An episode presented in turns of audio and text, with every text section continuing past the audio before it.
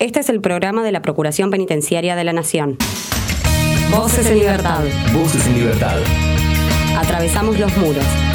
Procuración Penitenciaria de la Nación. Conduce Enrique Vázquez.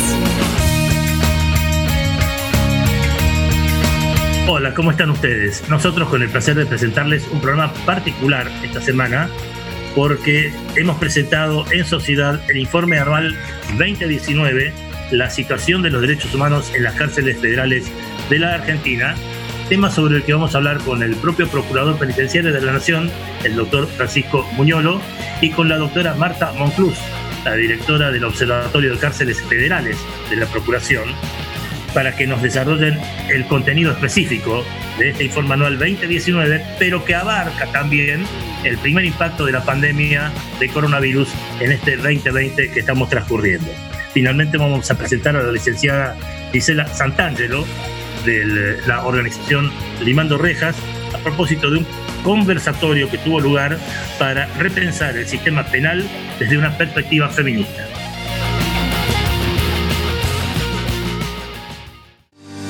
Desde la Procuración Penitenciaria de la Nación te damos consejos para prevenir la expansión de la pandemia coronavirus. Acordate que el coronavirus se transmite de persona a persona y también por estar en contacto con superficies contaminadas. Te recomendamos el aislamiento social para de esta forma cuidarnos entre todos. Porque saber es prevenir.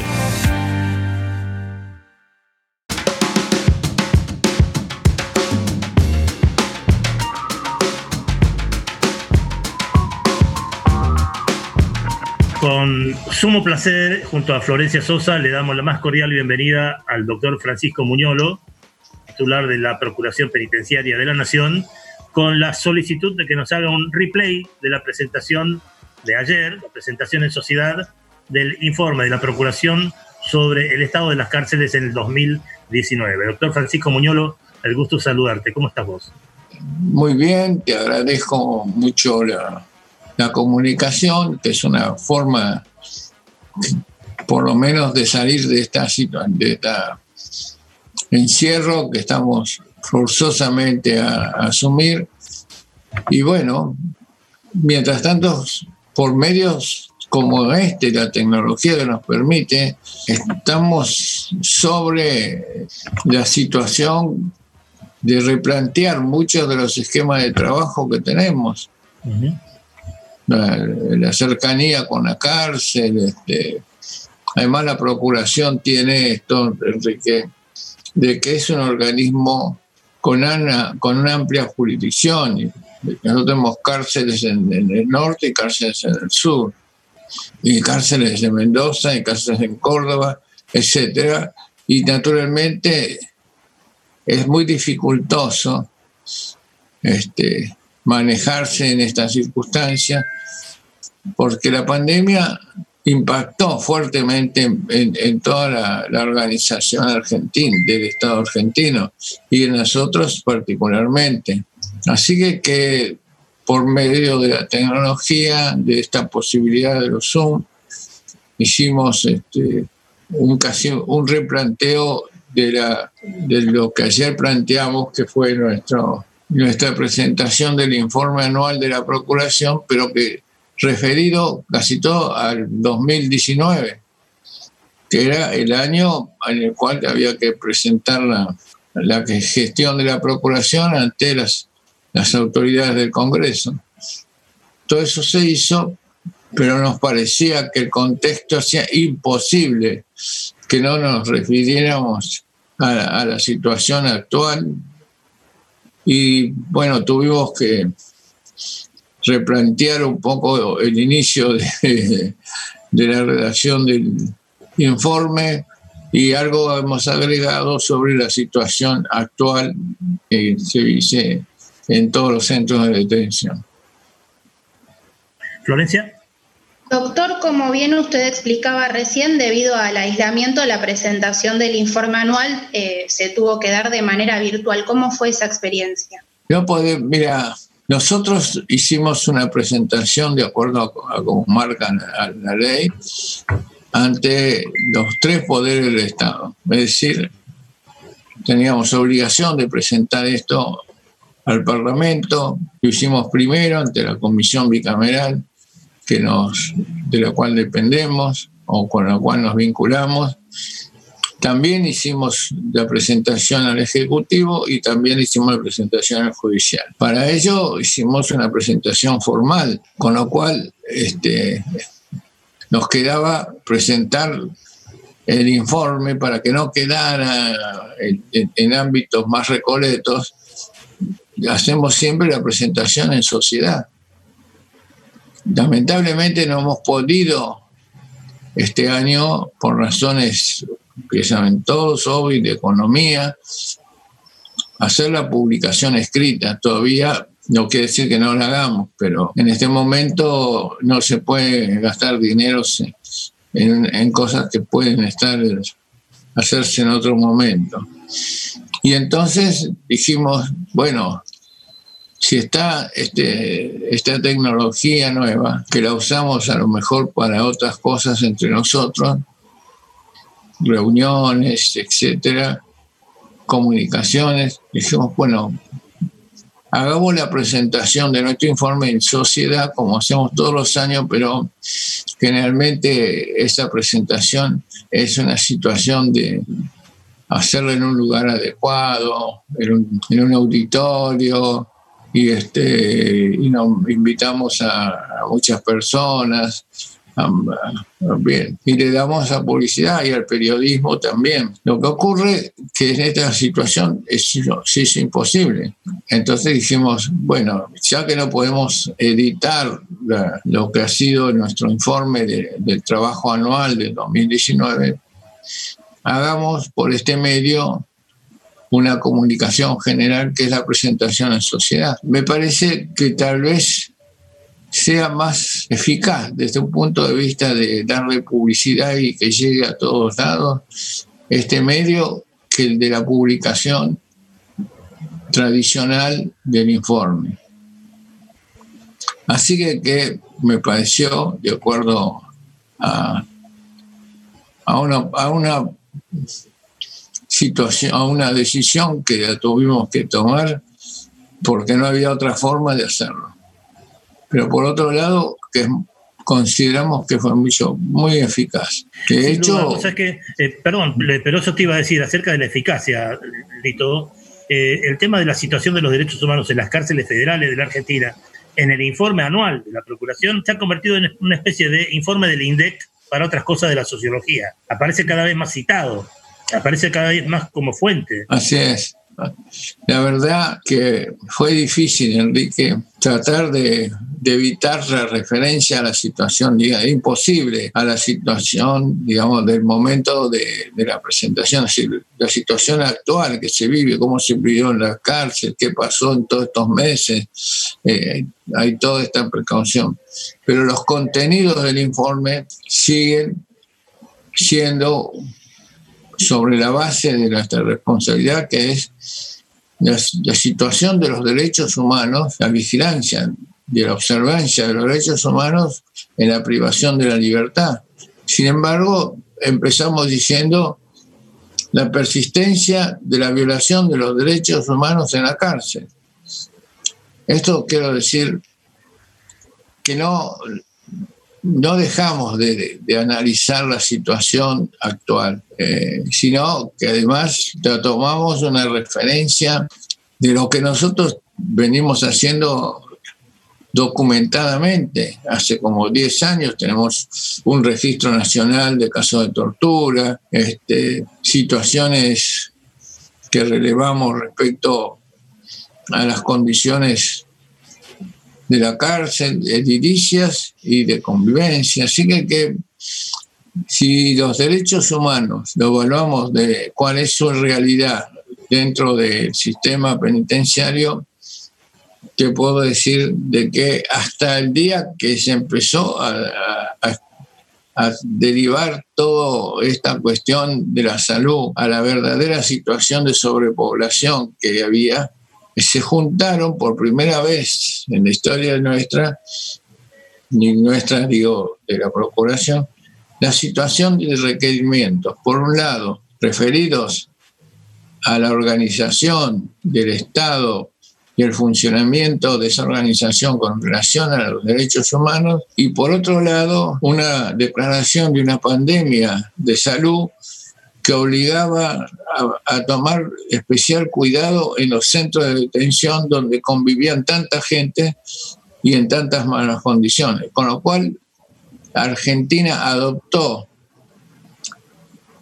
estas recomendaciones de la Organización Mundial de la Salud, por, ejemplo, todos, le mandó la, representante de las Naciones Unidas en Latinoamérica, la, la doctora Bachelet, en fin, todos decían hay que desocupar la cárcel. Bueno, Argentina, cada país hizo que cada autoridad hiciera de alguna manera el encargado de empezar a, tratar de, de, vaciar la cárcel, no vaciarla, pero descomprimirla. La Argentina optó para que el medio eficaz para hacer ese procedimiento sea la justicia y puso en responsabilidad de los jueces el hecho de, eh, empezar a, tomar medidas para deflacionar la gente en la cárcel. Nosotros seguimos funcionando. Yo creo que en sí el problema de la cárcel no está solucionado. Pero sí es necesario, bueno, abordar una circunstancia tan especial. Primero, por una razón de que los presos son personas como todos los, como todo el mundo, y por lo tanto tienen para sí, y, el Estado tiene que respetar los derechos fundamentales de estas personas. Si las tienen cerradas y las tienen puestas en condiciones suficientemente propensas de, contagio, hay que descomprimir la cárcel. Argentina lo hizo a través de los jueces hubo dos pronunciamientos importantes de las cámaras, tanto federal como la nacional, estableciendo las condiciones que debía darse para que cada persona pudiera pedir que sea, digamos, liberada de la cárcel y fuera a pasar, y esto es importante señalarlo, a nadie se la suelve de nada. Acá lo único que se hace es cambiar las las condiciones en las que está detenido. Sale de la cárcel y va la, a la detención domiciliaria. Y bueno, esto es realmente algo muy positivo, tanto que nosotros que llevamos mucho las estadísticas respecto de cómo están las condiciones de la cárcel, ahora encontramos que hay una disminución de la cárcel. También en esta primera etapa, en estos meses, ha habido, al principio, ha aparecido una, también ha contribuido una disminución del delito. Es decir, no hay tantas condenas por hechos delictivos, pero de todos modos, estos principios que nosotros empezamos a desgranar de la situación de las cárceles en marco de esta situación de, pandemia. Doctor Francisco Muñoz, lo me señalan que ha llegado el final del eh, bloque. No queremos abusar de tu paciencia, pero sí queremos abusar de tu paciencia. Necesitamos que nos digas qué dos temas musicales querés que ilustren, acompañen y hagan más atractivo este programa. Bueno, perfecto. La verdad eh, que me gustaría una interpretación de algo musical típico de nuestra, de nuestra región y de nuestro país. ¿Te gusta más el folclore o el tango? Me gustan los dos. Bueno, elegí uno y uno, entonces. ¿De tango qué ponemos? No sé, hay tantos tangos buenos, che. Piazzola. De Piazzola me gusta, sí, es verdad. Bueno, Piazzola. ¿Y de folclore? Los chalchaleros, así. Los chalchas, perfecto. Bueno. Piazzolla y los Chalcha, clásico el hombre. Muchísimas gracias por tu tiempo, doctor Francisco Muñolo. ¿eh? No, no hay nada, no hay nada. Al contrario, muchas gracias por la comunicación. Al contrario, un placer enorme y felicitaciones porque todos nuestros compañeros estaban contentos ayer por lo bien que había salido la presentación del informe anual 2019 acerca de la situación de los derechos humanos en las cárceles federales de la Argentina a cargo de la Procuración Penitenciaria de la Nación. Gracias, Muñoz.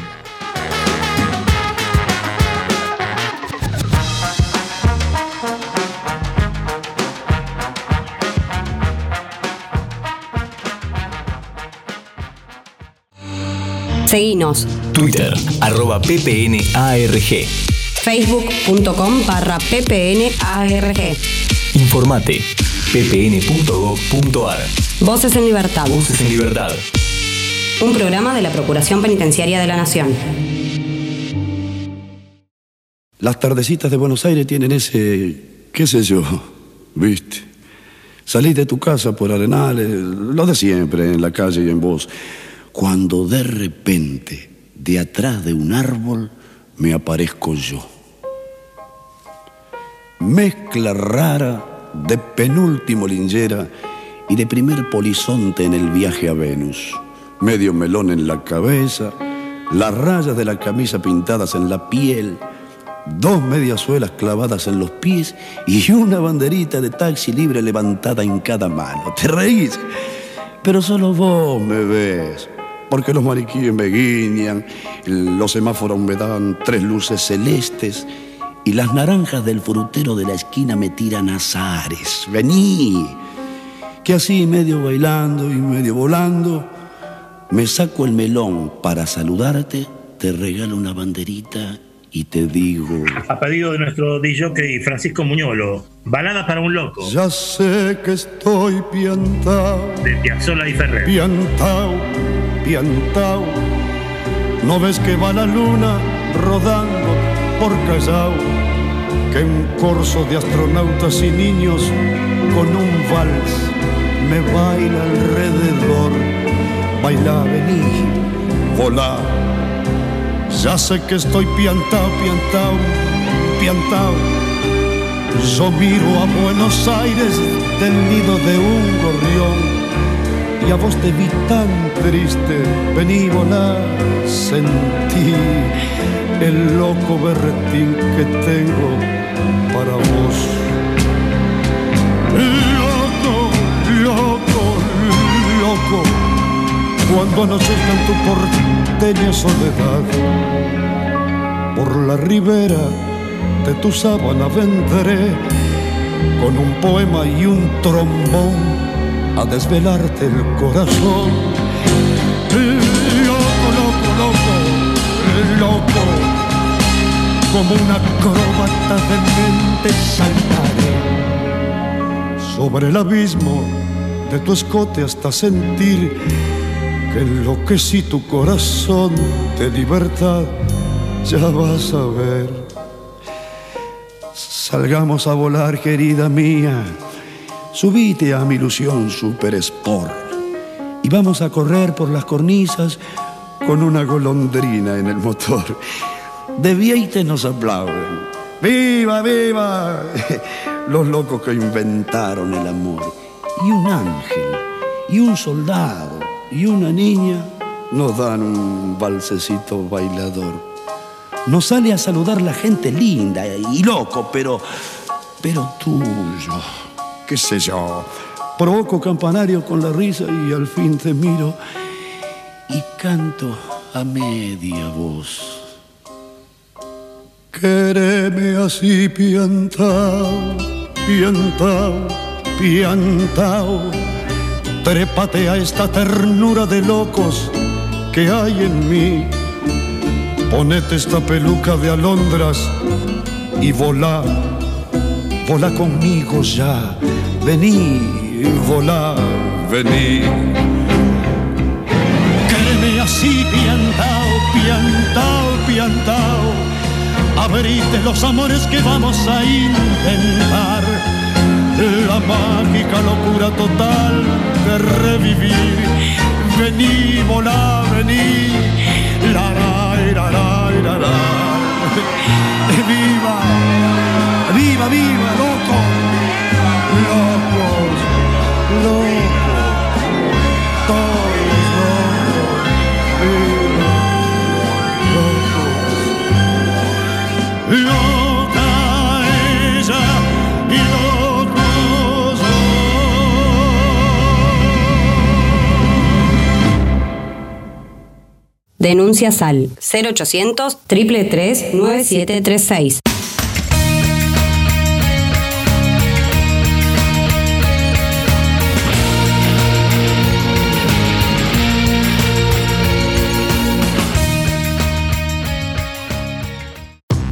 Voces en Libertad. Voces en Libertad. Un programa de la Procuración Penitenciaria de la Nación. De la Nación. 25 años defendiendo los derechos de las personas privadas de su libertad. Privadas de su libertad.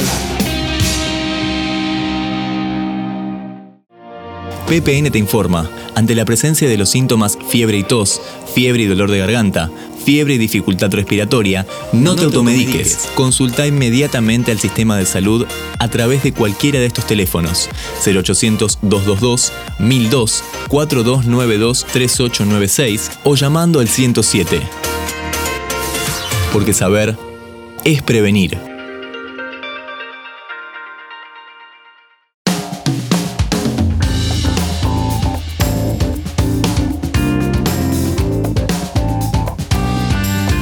Junto a Florencia Sosa tenemos el enorme placer de darle la bienvenida a la doctora Marta Moncluz, directora del Observatorio de Cárceles Federales de la Procuración Penitenciaria de la Nación, que ayer tuvo un papel protagónico en la presentación del informe anual 2019 de la Procuración junto al doctor Francisco Muñolo. Doctora Marta Moncluz, el placer de saludarte. Muy buenas tardes. ¿Qué tal? Buenas tardes. Un gusto saludarlos. Muchas gracias. Perdón por interrumpir tu cuarentena, tu encierro eh, social obligatorio y solidario, pero queremos, por favor, una, una, un especial para los oyentes de Voces en Libertad, vale decir, aquellos que no pudieron participar ayer por videoconferencia, que nos digan de qué consistió la ceremonia y qué contenido tiene este informe anual 2019? Bueno, el informe anual de la Procuración Penitenciaria se presenta todos los años antes del 31 de mayo ante el Congreso de la Nación y también se remite copia a otras autoridades como la ministra de Justicia o el presidente de la Corte Suprema eso fue realizado en, fecha y eh, después de dar cuenta a las autoridades conforme lo establece la ley que rige la Procuración Penitenciaria, siempre el procurador quiere también transmitir los contenidos del informe a la sociedad en general. Se suele hacer un, un, acto de presentación donde se invita a la prensa, organismos gubernamentales y no gubernamentales y sociedad civil en general eh, a veces en la sede de la Procuración, a veces en alguna sala del Congreso, alguna vez se ha hecho en la Facultad de Derecho. Este año, lamentablemente, debido a la cuarentena obligatoria, em, no se ha podido hacer de forma presencial, así que lo organizamos vía Zoom. Y ayer es lo que se hizo, la presentación del informe a través de la plataforma Zoom. Florencia. Como bien decías al comienzo, Marta, el informe anual se presenta todos los años. Con respecto a este que tiene que ver con el año 2019, ¿cuáles son los ejes más importantes que vos destacás? Bueno, los principales ejes eh, del informe anual y que ayer pusimos de manifiesto fueron el problema de la sobrepoblación y la emergencia penitenciaria. En diciembre de 2019 teníamos, eh, se sobrepasó la cifra de los 14.000 presos en cárceles federales. Fue la máxima cifra histórica que hubo de personas presas en cárceles federales eh, y es fruto de un aumento de población producido en los últimos años. Tan es así que en marzo de 2019 el entonces ministro de Justicia y Derechos Humanos había emitido una declaración de emergencia penitenciaria reconociendo el problema de la sobrepoblación. Esto, eh, sin embargo, ha sufrido modificaciones importantes a raíz de la pandemia y de hecho ayer también se puso de manifiesto eh, y por eso la presentación eh, dio cuenta de los contenidos del informe anual, pero también se dio cuenta de lo que sucedió a raíz de la pandemia, pues nos pareció que quedaba muy fuera de agenda también ceñirnos en, la situación en la que se encontraban las cárceles federales a diciembre de 2019, porque la verdad que el, tema de la pandemia ha sido una situación inédita y por eso la presentación fue más abarcativa eh, y de hecho el, procurador adjunto Ariel Cejas eh, se refirió a cómo a partir de la, de la pandemia, de la declaración de emergencia sanitaria, se ha reducido la población carcelaria en más de 2.000 personas. En la actualidad, de hecho, hay 11.700 personas presas en cárceles federales, con lo cual la sobrepoblación en parte se ha reducido, ya no hay la, la situación tan grave como existía en diciembre de 2019.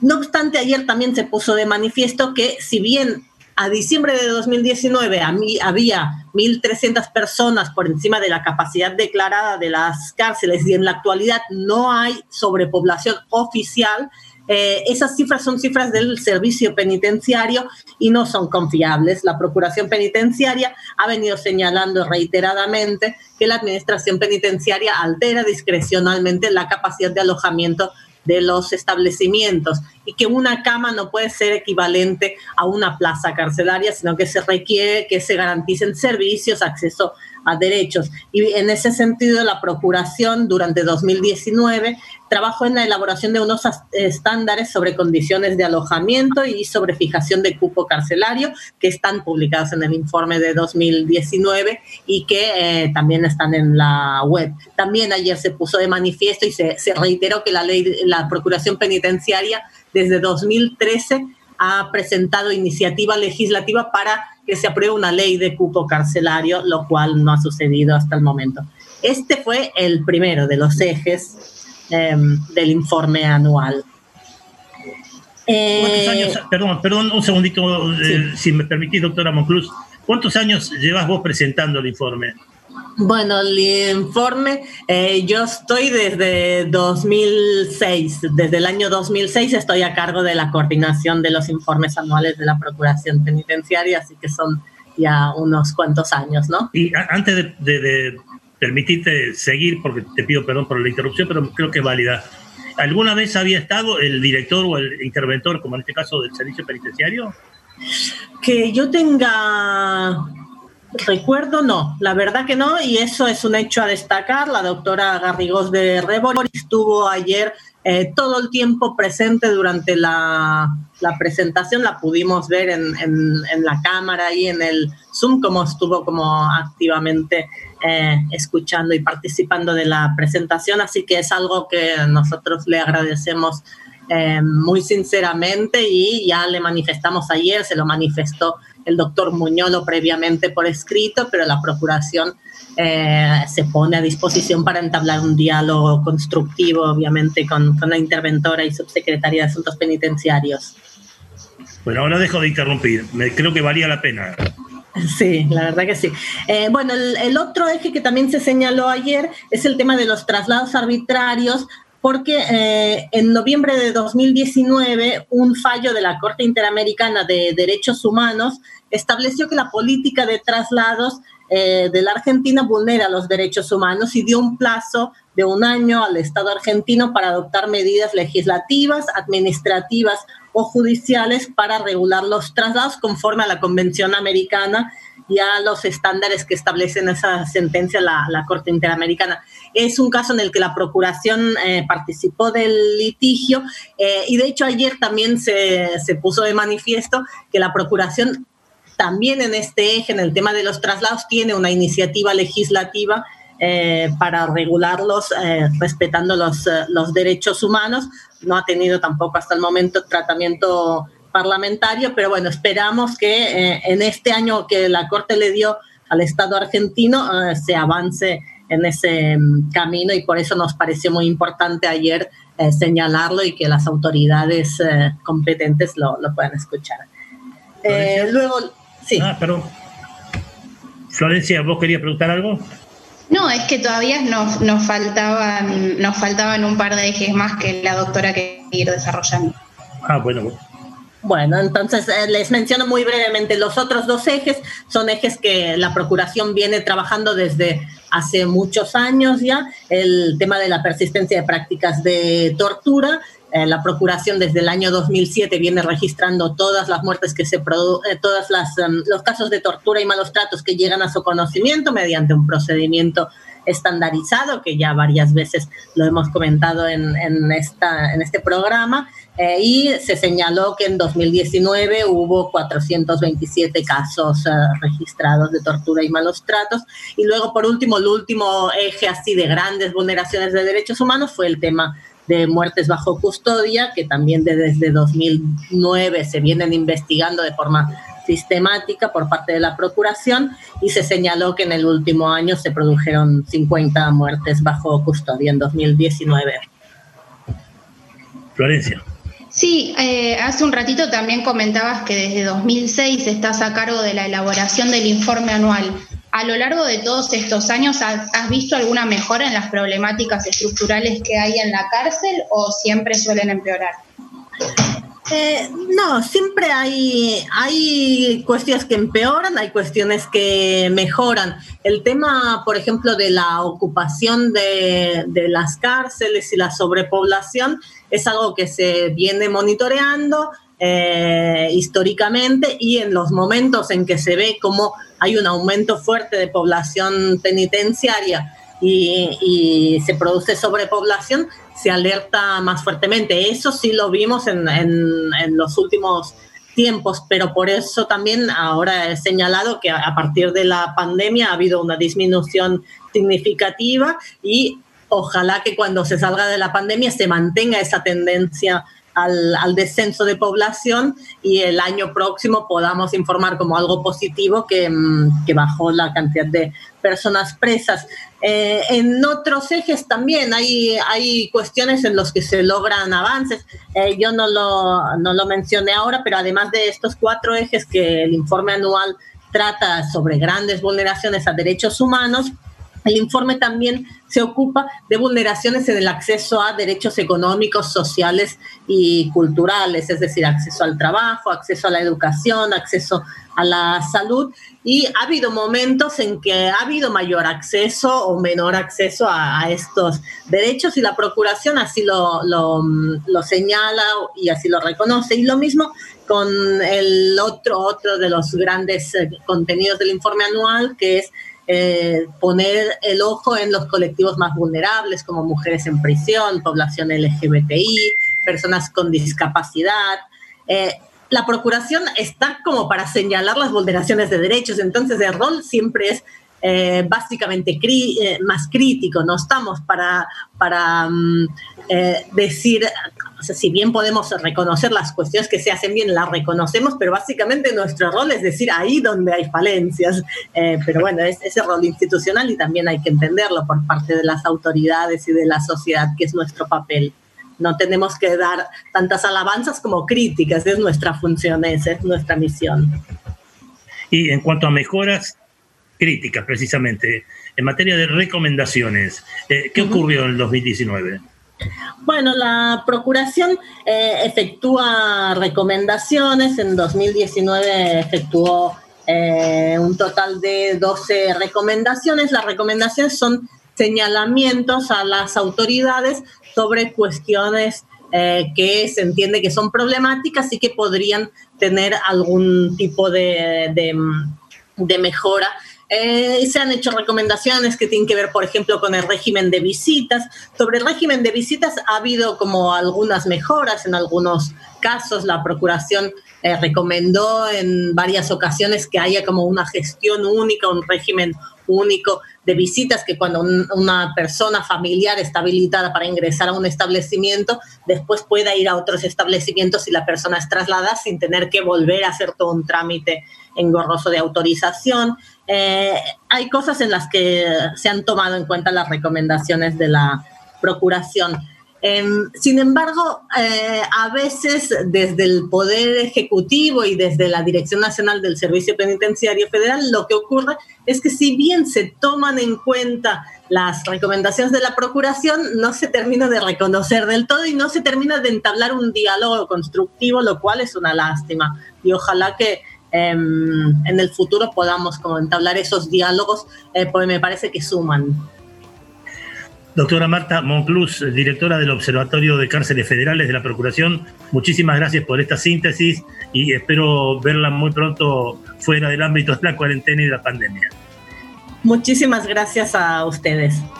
Un placer, ¿eh? Saludos. Igualmente. Adiós.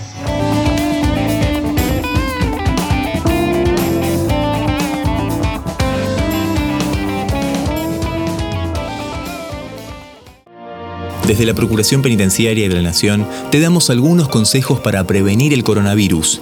Lavate bien las manos con jabón, especialmente antes de comer y al regresar de tu casa. Estornudá o tosé siempre con el pliegue del codo. Usa un pañuelo, tiralo en el tacho y lavate las manos inmediatamente. Evita el contacto con personas con síntomas respiratorios. No compartas vasos, botellas, mate o elementos personales. Ventila los ambientes y desinfecta las superficies y objetos que se usan con frecuencia. PPN te informa, porque saber es prevenir.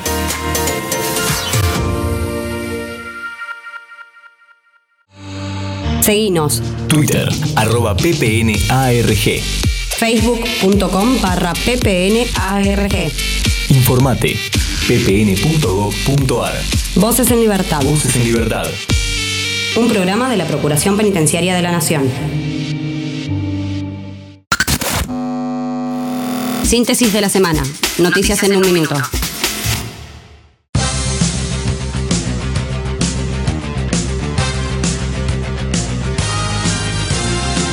Se realizó la presentación del informe anual 2019. El martes 30 de junio se llevó a cabo la presentación virtual del informe anual sobre la situación de los derechos humanos en las cárceles federales del país.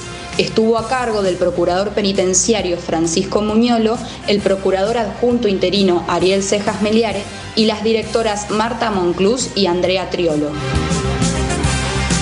Detenidos de cárcel bonaerense fabricaron y donaron 6.300 elementos de bioseguridad.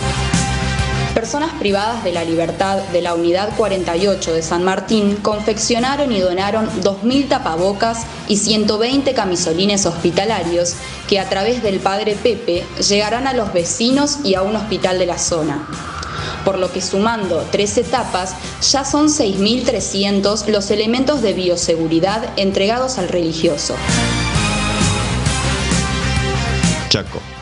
Ante la prohibición de visitas en cárceles, permiten a detenidos usar celulares para llamar a familiares.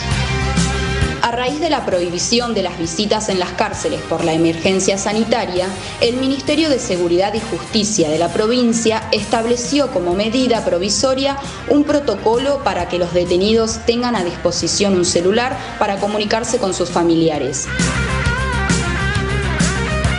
Una oficial trans fue nombrada jefa en las cárceles de provincia. Es una designación sin precedentes en la provincia. El Servicio Penitenciario Bonaerense nombró a una oficial penitenciaria trans en un puesto jerárquico. La alcaide Ángeles Maribel Elguera, de 35 años, coordinará las políticas de diversidad de género.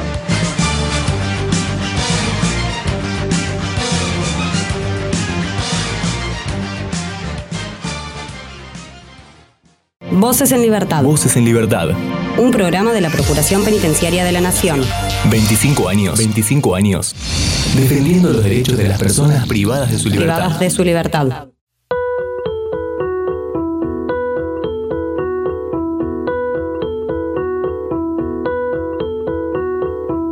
Es una pena que no nos haya podido acompañar hoy Florencia Sosa, nuestra habitual compañera acá en Voces en Libertad, porque le hubiera interesado particularmente esta nota acerca de un conversatorio que tuvo lugar la semana pasada titulado Repensar el sistema penal desde una perspectiva feminista. A propósito de ese conversatorio, consultamos a una de sus participantes, Gisela Santangelo, de Limando Rejas, el colectivo que forma parte de la organización política Usina, conformado por personas que están o estuvieron privadas de su libertad. Gisela Santangelo, el gusto de saludarte. ¿Cómo estás? Hola, ¿qué tal? Bueno, buenas tardes, mucho gusto. Gracias por la invitación nuevamente. Al contrario, los agradecimos, agradecidos somos nosotros por, sobre todo, la plena disponibilidad de tu tiempo. Contanos, por favor, cómo fue este conversatorio, qué palabra que han ido a buscar, conversatorio acerca de repensar el sistema penal desde una perspectiva feminista. Eh, bueno, no, el conversatorio igual eh, fue una propuesta del Ministerio de Mujeres y Diversidad de la provincia de Buenos Aires. Eh, nos convocaron desde el Ministerio para participar. Las otras participantes del conversatorio fueron Marena Rico, Anatilde Senatore, César Bisuti, Nora Calandra y Sabrina Cartavia. El, el, conversatorio lo moderó Luisina Carrizo, que es parte del Ministerio de, de Mujeres y Diversidades. Eh, bueno, nada, la propuesta que, nos eh, trajeron desde el Ministerio fue charlar un poco sobre nuestra mirada desde nuestro desde nuestra agrupación, desde nuestro espacio de Limando Rejas en, cuanto al sistema penal y a, qué eran, cuáles eran los problemas que nosotros identificábamos, principalmente en materia de salud dentro del sistema penitenciario. Eh, y, bueno, cómo, cómo pensábamos que se podía abordar estas problemáticas desde una mirada feminista. Básicamente esa era un poco la consigna que trabajamos. Limando Rejas es una organización integrada por personas que estuvieron o están privadas de su libertad, ¿verdad? En realidad, eh, Limando Rejas es, una agrupación eh, que, abierta para quien quiera, quien tenga alguna sensibilidad sobre la temática. Eh, nosotras principalmente surgió un poco la idea en, en el contexto de la Facultad de Derecho, de la UBA, en donde la mayoría nos recibimos, pero también forman parte del colectivo personas de, otros mundos, de otros universos, y eh, gracias al acceso que pudimos tener al complejo penitenciario 4 de mujeres de Seiza, el el taller que, teníamos en la cárcel nos acercaba y nos permitía el intercambio con aquellas mujeres privadas de su libertad y también con, después, posteriormente, el, contacto con cooperativas de trabajo formadas por personas liberadas y siempre un constante intercambio con quienes transitaron o transitan el contexto de encierro. O sea, creemos que es el aporte fundamental. Eh, en el que podemos pensar eh, las prácticas que se dan en el contexto de encierro. Este conversatorio fue realizado la semana pasada, vale decir, a mediados del mes de junio, bien avanzada la cuarentena y el, sistema este de contención del coronavirus. Eh, ¿Cuánto incidió el tema pandémico en los considerandos de este conversatorio? Eh, a ver, la propuesta fue también para trabajar el tema de la actualidad. Yo, yo no quiero hablar mucho sobre Em, el conversatorio en, términos que yo no lo organicé y, no quiero robarme la idea del ministerio. Nosotras solamente estuvimos invitadas y dimos nuestra mirada. Si quieren, yo les puedo compartir nuestra mirada sobre la situación actual eh, relacionada a la situación de encierro eh, particularmente. Digo, cómo esto creemos nosotros desde nuestra humilde perspectiva que afecta a la pandemia, el aislamiento, eh, sobre todo en, en, cuestiones de salud y en el ámbito de encierro y hacinamiento que se viene en las cárceles argentinas eh, y en particular en la cárcel de, mujeres y personas trans como es el Complejo 4. Eh, Yo te preguntaba por el conversatorio, casi imaginándote a vos, Gisela Santangelo, como nuestra cronista en el lugar de los sucesos, vale decir, que nos dieras testimonio acerca de precisamente lo que se conversó o las ideas que se intercambiaron. Por eso te preguntaba si el tema de la pandemia eh, fue prioritario o casi podríamos decir también excluyente en esto. No, no son tiempos de normalidad. No, no, no, sí, o sea, lo que creo que todas las que participamos, todos los que participamos en el conversatorio, eh, justamente problematizamos desde distintos lugares y de distintas miradas eh, sobre cuál es, los, cuál es el escenario actual, un poco como los problemas históricos que tiene la cárcel y cómo en un contexto como el que se, mm, se vive se recrudece. Digo, las miradas eran sumamente interdisciplinarias porque habían personas que formaban parte de instituciones, otras con una trayectoria más territorial, aquellas por ahí desde un perfil más académico, pero creo que, lo, interesante que sucedió en el conversatorio fue que, había una mirada crítica sobre el abordaje del sistema penal eh, y la situación penitenciaria. La perspectiva feminista del sistema penal, ¿cuál sería, Gisela? No, bueno, eso es... Eh, eh, depende un poco, es una construcción, es, también varía de acuerdo a las distintas posturas que se puedan tener sobre el tema.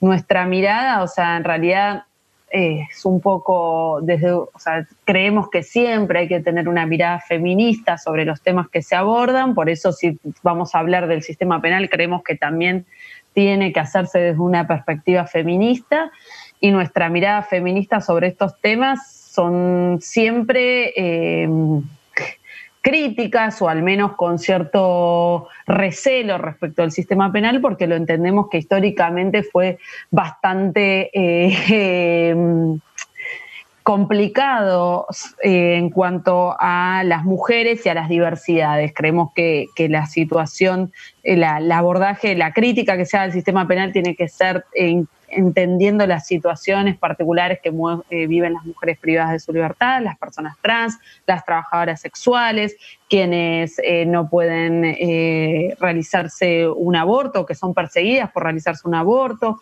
o aquellas que son criminalizadas por besarse públicamente cuando se tratan de relaciones de parejas de con la de lesbianas o digo, todas estas persecuciones que tiene el sistema penal que afectan de forma diferencial a las mujeres y a las diversidades tienen que tenerse en cuenta cuando se piensa el sistema penal. O sea, cuando hablamos del sistema penal, bueno, en realidad de qué estamos hablando. sistema penal en un sentido amplio, ¿no? Porque podemos hablar del sistema penal, del derecho penal, del contexto de encierro en particular, digo, pero el sistema penal es más que el sistema carcelario. Entonces, bueno, digo, si es que estamos pensando alternativas dentro del sistema penal, si estamos pensando por fuera, si asociamos sistema penal a justicia, si hay otras formas de justicia por fuera del sistema penal. La agenda feminista es una sola, son varias, cómo se, retroalimenta esa agenda feminista con el sistema penal. Tiene que recurrir al sistema penal. Son, son interrogantes en realidad que, que nos parece eh, interesantes problematizar eh, y en cualquier contexto, digo, incluso en, la situación que pasa hoy, en donde estamos tratando temas de salud todo el tiempo, constantemente, en nuestra cotidianeidad. Pensar qué pasa con el sistema de salud adentro de las cárceles, o sea, ustedes eh, también lo sabrán, es un, es un tema complicado, siempre, digo, garantizar el derecho a la salud, en contexto de encierro, pero en estos contextos donde es un tema fundamental en la agenda política, bueno, ¿qué pasa dentro de las cárceles? O sea, en cárceles donde hay hacinamiento, donde el aislamiento eh, que se nos pide eh, fuera de la cárcel, eh, ¿cómo se gestiona dentro de la cárcel? ¿Qué pasa con los arrestos domiciliarios? ¿Qué pasa con garantizar, qué pasa con las personas que son población de riesgo? Bueno, nada, como también que todo el tiempo la discusión nos lleve a pensar en la situación de las personas presas y las personas liberadas eh, y cómo afecta de forma particular a estos colectivos. ¿Tienen comunicación con el adentro, Gisela? Eh, ¿Tiene comunicación eh, frecuente, cotidiana, este, con personas que están dentro de las cárceles?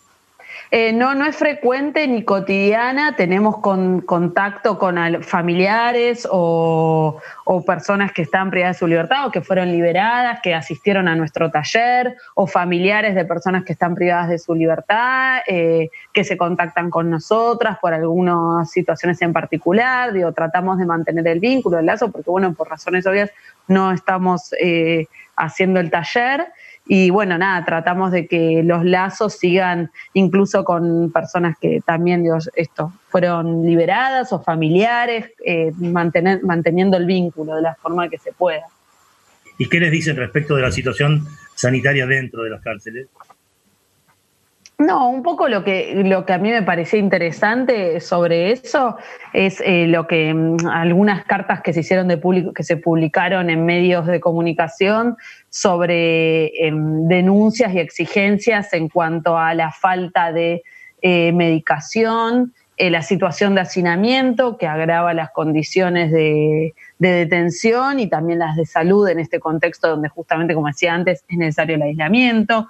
Eh, una práctica habitual, pero que en este contexto toma otra dimensión, que es la, mm, respuesta unívoca ante cualquier problema de salud, es decir, recurrir a un eh, determinado medicamento o medicación inyectable frente a, cualquier patología que presentan las personas, patología, perdón, a cualquier problema de salud que presentan las personas privadas de su libertad, sin entender la las particularidades de cada persona, o sea, sin comprender la historia clínica individual de cada uno, como se tendría que hacer en cualquier contexto eh, de comprender que, bueno, no es lo mismo darle un ibupirac a una persona que dárselo a otra, quizás haya un problema de alergia, o sea, esas cuestiones que no se contemplan, o que eh, las personas previas a su libertad dicen que no se contemplan en, su vida diaria y que en este contexto donde, o sea, nos recomiendan no tomar ningún medicamento o, no, o tener cuidados con eh, los, eh, ciertos síntomas, estar atentos a ciertos síntomas, bueno, eso en un contexto de encierro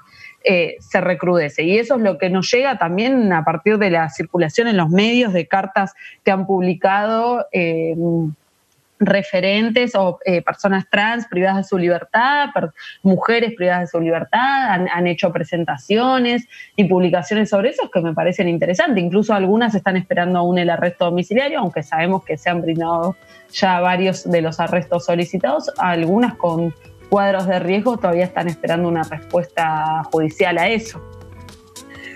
Gisela Santangelo de Limando Rejas, el colectivo que forma parte de la organización política Usina. Muchísimas gracias por esta conversación. Esperamos tener otra muy pronto y hasta cualquier momento. ¿eh? De verdad, gracias.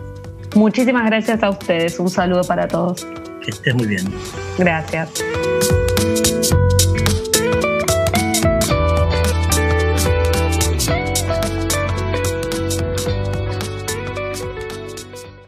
Volvé a escuchar este u otro programa a través de la web oficial. Radio.ppn.gov.ar radio.ppn.gov.ar Voces en Libertad. Cuarta Los Chalchaleros y el homenaje al Chango Rodríguez, Luna Cautiva.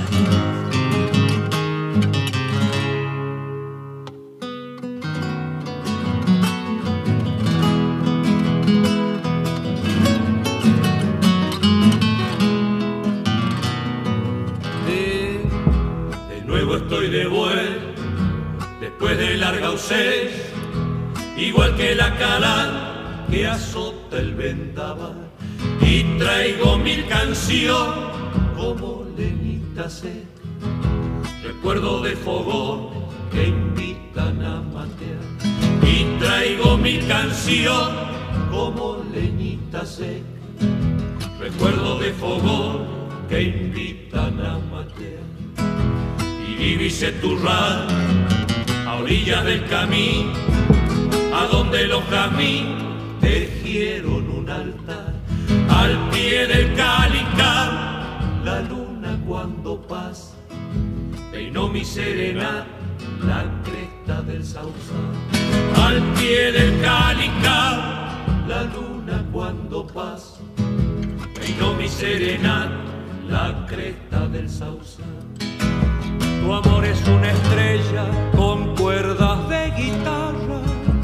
una luz que me alumbra en mi oscuridad. Acércate a la reja, sola dueña de mi alma. Sos mi luna cautiva que me besa y se va. Acércate a la reja, sola dueña de mi alma. Sos mi luna cautiva escucha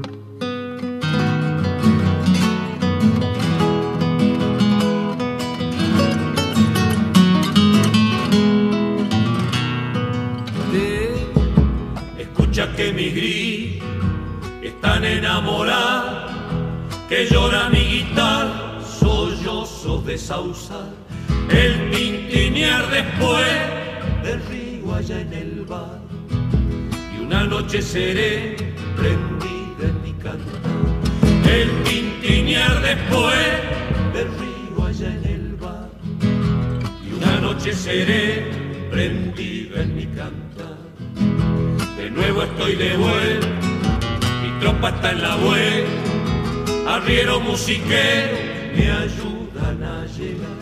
Tuve que hacer un alto por un toro mañero, allá en el Calicán, a orillas del Sausal.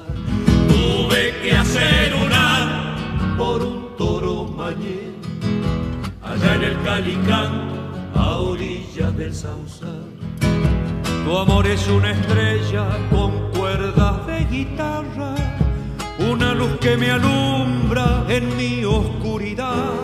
Acércate a la reja, sola dueña de mi alma, sos mi luna cautiva que me besa y se va. Acércate a la reja, sola dueña de mi alma, sos mi luna cautiva que me besa y se va. Desde la Procuración Penitenciaria de la Nación te damos consejos para prevenir la expansión de la pandemia coronavirus. Si estuviste en alguno de los países afectados, aunque no presentes síntomas, tenés que quedarte en tu domicilio durante 14 días. Para más información, ingresa a argentina.gov.ar barra salud barra coronavirus. PPN te informa, porque saber es prevenir. Esto fue Voces en Libertad. Voces en Libertad. Un espacio para escuchar y conocer desde otro ángulo el sistema. Seguimos en arroba ppnarg y www.ppn.gov.ar.